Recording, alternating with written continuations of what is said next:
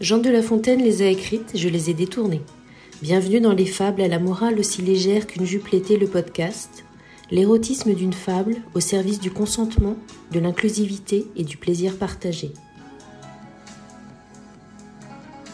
Librement inspiré de La cigale et la fourmi de Jean de La Fontaine. La frivole, ayant caressé tout l'été, se trouva fort solitaire dès les premiers frimas venus.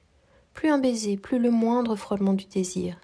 Pour quémander quelque tendresse, les sens criant famine, elle se rendit chez sa voisine la vertueuse.